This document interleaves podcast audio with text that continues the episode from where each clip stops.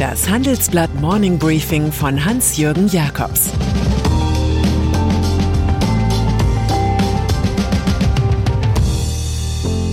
Guten Morgen allerseits.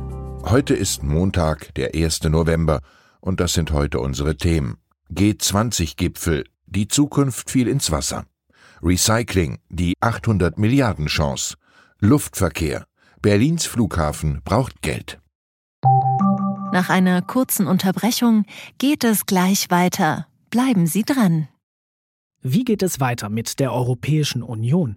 Präsidentschaftswahlen in den USA, EU-Parlamentswahlen, geopolitische Krisen und wirtschaftliche Schwierigkeiten. Wir suchen Lösungen für diese Herausforderungen. Am 19. und 20. März auf der digitalen Europakonferenz von Handelsblatt, Die Zeit, Tagesspiegel und Wirtschaftswoche. Über die Zukunft Europas sprechen wir mit Bundeskanzler Olaf Scholz, Wirtschaftsminister Robert Habeck und vielen mehr. Kostenlose Anmeldung unter europe20xx.de.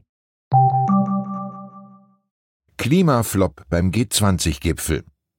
Der Trevi-Brunnen in Rom hat sich vielleicht am ehesten ins kollektive Gedächtnis gebrannt durch Anita Eckbergs nächtlichen nassen Tanz in Federico Fellinis La Dolce Vita im Jahr 1960. Wer sich für das Kunstwerk interessiert, weiß, dass Baumeister Nicola Salvi Naturgewalten darstellen wollte, die die Menschheit bedrohen. Als symbolischer Ort also gut gewählt für die mächtigsten Staats- und Regierungschefs der Welt. Diese haben bei ihrem G20-Treffen brav Münzen über die Schulter in den Brunnen geworfen, weil das Glück bringen soll. Konkrete Beschlüsse aber, um die Erderwärmung einzugrenzen, sind sie schuldig geblieben. Und so reisen sie mit leeren Händen zur zwei Wochen Klimakonferenz nach Glasgow. Die Umweltpolitik ist ins Wasser gefallen. Geradezu folgerichtig, dass der römische Gastgeber Mario Draghi den Greta Thunberg-Ausdruck bla bla bla in seinem Resümee aufgriff. Bla bla bla ist der hässlichste Sound des Scheiterns. Der beste Zeuge für den römischen Flop ist US-Präsident Joe Biden. Es gebe einen Grund für die Leute, enttäuscht zu sein, sagte er, ich fand das selbst enttäuschend.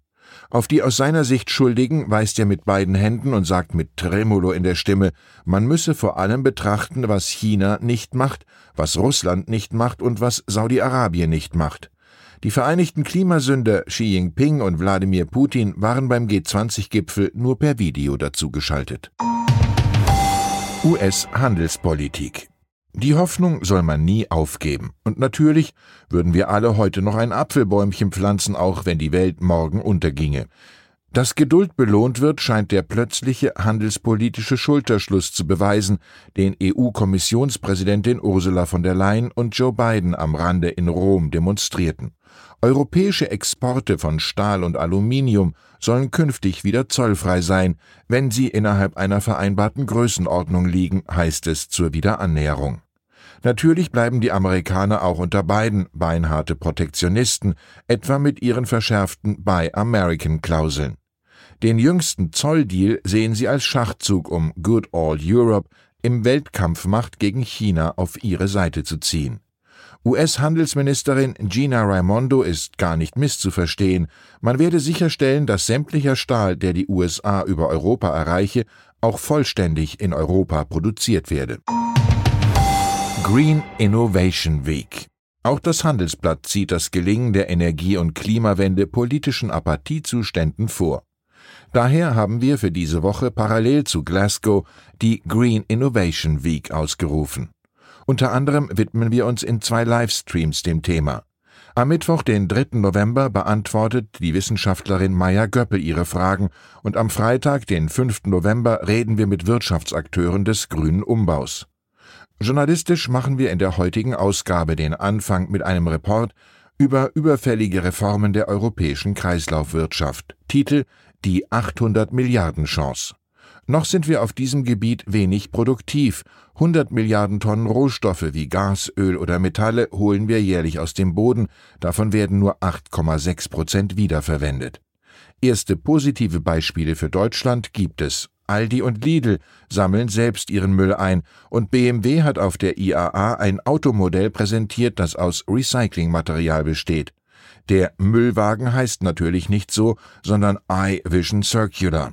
Es gilt der alte Dichterspruch von Alfred Lord Tennyson Wer mit beiden Beinen auf dem Boden steht, kommt nicht vorwärts. Keine Rückkehr zu Atomkraft. Bill Gates hat weltweit auch in unserer Zeitung argumentiert, dass die kohlendioxidfreie Kernkraft im Kampf gegen CO2-Emissionen vielleicht doch ganz hilfreich sei.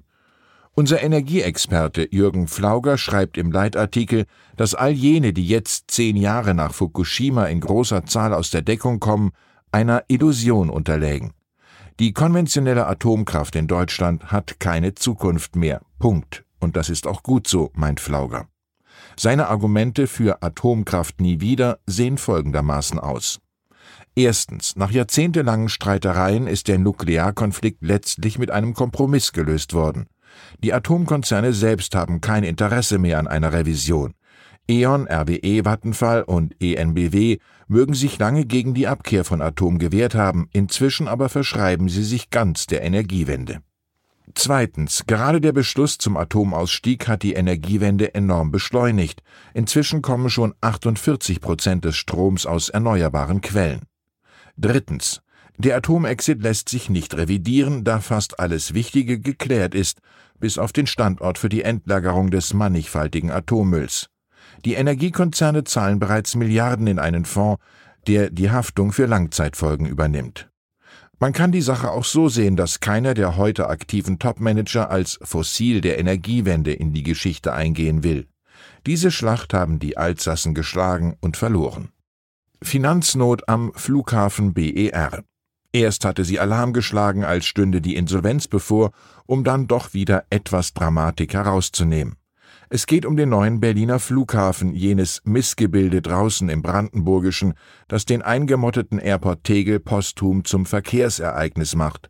Flughafenchefin Aletta von Massenbach also hat am Samstag im Tagesspiegel von einer angespannten Lage gesprochen. Man brauche schnell Geld, die Liquidität reiche nur bis zum ersten Quartal 2022. Die Strategie Cash, Cash, Cash. Immerhin waren 2020 gut eine Milliarde Euro Verlust angefallen. Und auch 2021 hat sich kein Geldregen eingestellt. Wir können den Kapitaldienst für eine lange Zeit nicht selbst stemmen, sagte Massenbach. Die 3B-Gesellschafter Bund, Berlin und Brandenburg sollen demnach bis 2026 weitere 2,4 Milliarden Euro locker machen. Am Sonntag hat die Managerin im RBB dann auf Harmoniewelle geschaltet. Mit den Gesellschaftern habe man einen Ausweg gefunden. Man arbeite konstruktiv daran und bekomme das schon hin. Runway in den Ruin? Da lassen wir lieber Aldous Huxley zu Wort kommen. Nichts bewahrt uns so gründlich vor Illusionen wie ein Blick in den Spiegel. Und dann ist da noch Georg Stumpf Junior. Der 49-jährige Investor und Immobiliencrack hat in Wien den Millennium Tower errichtet. In Deutschland ist der Milliardär für sein Zögern und Zaudern beim Stuttgarter Anlagenbauer Excite bekannt. Der hieß einst M und W Zander und ist auf Reinräume für die Fertigung von Halbleitern und Batteriezellen spezialisiert. Schon zweimal musste ein geplanter Börsengang abgesagt werden, was in etwa so aufregend ist wie der Firmenname. Cancel Culture ist kein Geschäftsmodell. Jetzt gibt CEO Wolfgang Büchele im Handelsblatt ein Interview, das man wohl als Auftakt zum dritten Versuch werden kann. Wir sind jetzt absolut börsenfähig. Der Ex-Chef von Linde erklärt, man habe nach 2018 bewiesen, dass Strategie und Zahlen stimmten. Der Umsatz stieg von 2,5 Milliarden auf 4,1 Milliarden Euro. Der Vorsteuergewinn liegt bei 213 Millionen Euro. Auch zum Inhaber äußert sich der 62-Jährige, dessen Vertrag gerade verlängert wurde. Herr Stumpf muss nicht an die Börse gehen und wir liefern unsere Ergebnisse. Der Eigentümer hat sicher gewisse Wertvorstellungen. Wenn er die realisieren kann, wird er den Schritt machen. Ich wünsche Ihnen einen erfolgreichen Tag, den an Allerheiligen viele fern des Büros in Freizeitkleidung verbringen werden. Es grüßt Sie herzlich Ihr Hans-Jürgen Jakobs. Das war das Handelsblatt Morning Briefing von Hans-Jürgen Jakobs, gesprochen von Peter Hofmann. Die deutsche Wirtschaft steht vor neuen Herausforderungen. Und Sie möchten aktiv die Zukunft mitgestalten? Dann sind Sie beim Handelsblatt CFO Summit 2024 genau richtig. Erleben Sie hochkarätige Speaker und CFOs renommierter Unternehmen wie Amazon, Google oder SAP Seien Sie Teil dieses exklusiven Gipfeltreffens am 11. und 12. Juni in Düsseldorf. Mit dem Code Podcast sparen Sie bei der Anmeldung 15%. Alle weiteren Infos unter handelsblatt-cfo-summit.de.